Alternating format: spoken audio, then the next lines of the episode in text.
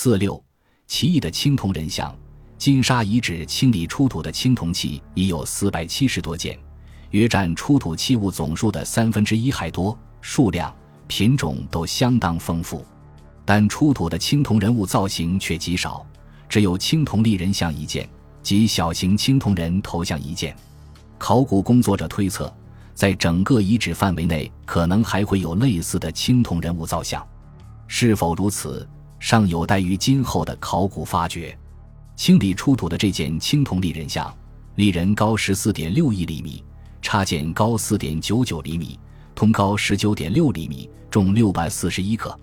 整体为圆雕造型，由立人和插件相连组成。从残留的泥心范土看，即一次浇铸而成。并在器表做过打磨抛光处理。立人头戴环形冠帽，帽环周缘有十三道旋转状的弧形冠饰，犹如太阳闪烁的光芒，与太阳神鸟金博士奇异的内层漩涡图案有异曲同工之妙，很可能蕴含着类似的象征含义。立人的脑后有隆起并列下垂的三道发辫，下边有宽带树枝直拖至臀部，身穿衣袍。腰间系带，双脚不限脚趾，四穿有鞋袜，立于上端分开承压字形的插件之上。立人的脸型较为瘦削，粗眉大耳，直鼻方倚，颧骨凸起，嘴巴微张，大眼圆睁，神情肃穆。其两边耳垂皆有穿孔，胸腹前的腰带上斜插一件器物，像是一柄短杖，或许是用于祭祀活动的某种法器。立人的双臂做出环抱举物的姿势，左臂屈肘于胸前，右臂上举与肩齐，双手虚握，中空的双拳上下呈斜线相对，显示出两手之间可能握有某种祭祀用品。金沙遗址出土的这件青铜立人像，从其冠帽穿着、形态姿势到五官神情，都给人以神奇之感。特别值得注意的是其双手的姿势。与三星堆二号坑出土的大型青铜立人像以及另一尊兽首冠青铜人像的双手姿势几乎完全一样，他们表现的都是献祭的姿势，扮演的都是祭祀者的造型。如果说三星堆非同凡响的大型青铜立人像是古蜀王国举行盛大祭祀活动中的蜀王和群巫之场的象征的话，那么金沙遗址青铜立人像也同样具有古蜀部族首领与巫师身份的含义。他们都形象生动地反映了商周时期古蜀王国祭祀活动的昌盛，透露了神权与王权在当时古蜀社会生活中的地位和作用。另一个特别值得重视的是青铜立人像头上戴的冠饰，为十三根象牙状的弧形饰，组成一个旋转的圆环帽圈，与太阳神鸟金博士内层镂空图案中十二道象牙状弧形旋转芒在造型构思上完全一致。虽然官氏与金博士的旋转芒以为十三，以为十二，但它们都是等距离分布，形似略呈弯曲的象牙组合在一起，如同神奇的漩涡，充满动感，使人很容易联想到太阳耀眼的光芒。显而易见，制作者可能赋予了它们同样的象征含义。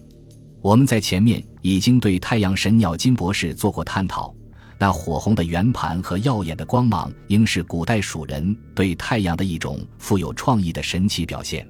展示的是崇拜太阳的信仰观念。青铜立人像头戴的奇异冠饰，显然也是太阳崇拜观念的反应。进而推测，头罩太阳光环的青铜立人像，可能就是帝俊后裔的象征，代表着古蜀族中地位显赫的贵族形象，并具有巫师的身份。在古蜀族举行的祭祀活动中，青铜立人像扮演的可能是光明的使者，承担着祭祀太阳、祈祷丰年的职责，也可能作为太阳神的代表，起着沟通人神的作用。青铜立人像双手所执何物，目前还是一个谜。由此联想到三星堆高大的青铜立人像，学者们对其握成环形、大的出奇的双手所执何物，曾有过多种猜测。有认为是祭祀天地的玉琮，有认为是某种法器，或认为可能是象牙。通过深入研究，三星堆青铜立人像双手握玉琮的可能性不大，而直握弯曲的象牙或某种法器则有较多的合理性。还有三星堆青铜兽守关人像手中所握何物，同样费人猜思。有学者认为，从其双手相距较近、握孔明显错位来看，也有可能握的是两件东西，或者干脆就是一种首饰。此外，还有陕西宝鸡地区与古蜀文化关系极其密切的国墓葬出土的青铜人像，如儒家庄一二号墓出土的两件青铜人像，一件青铜人像男像，双手举于右侧肩上，前后相对握成夸张的圆形；另一件青铜人像女像，双手干脆伸于左右两侧，好似做舞蹈状，一上一下握成巨大的环形。这些可供对照比较的出土实物说明。商周时期古蜀王国或古蜀族雕铸的青铜人像，在双手做直握状的造型方面，确实有多种手势。也有学者认为，三星堆二号坑出土神坛上的小人像手中所握牙璋与象征瑞芝祥草的藤状物，应是很重要的参照。可知他们手中所握，因为性质类似的祭品或祭器。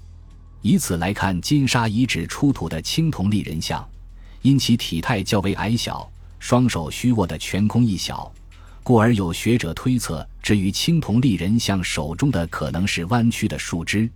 这种树枝当然不是普通的树枝，而是具有神话传说中迎送太阳的神树枝的象征含义，表示的都是强烈的太阳崇拜观念。参照文献记载，《楚辞·离骚》便有“总于陪湖扶桑，蛇若木以扶日”的说法。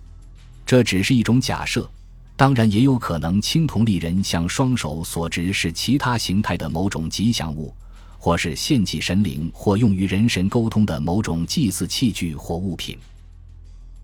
感谢您的收听，本集已经播讲完毕。喜欢请订阅专辑，关注主播主页，更多精彩内容等着你。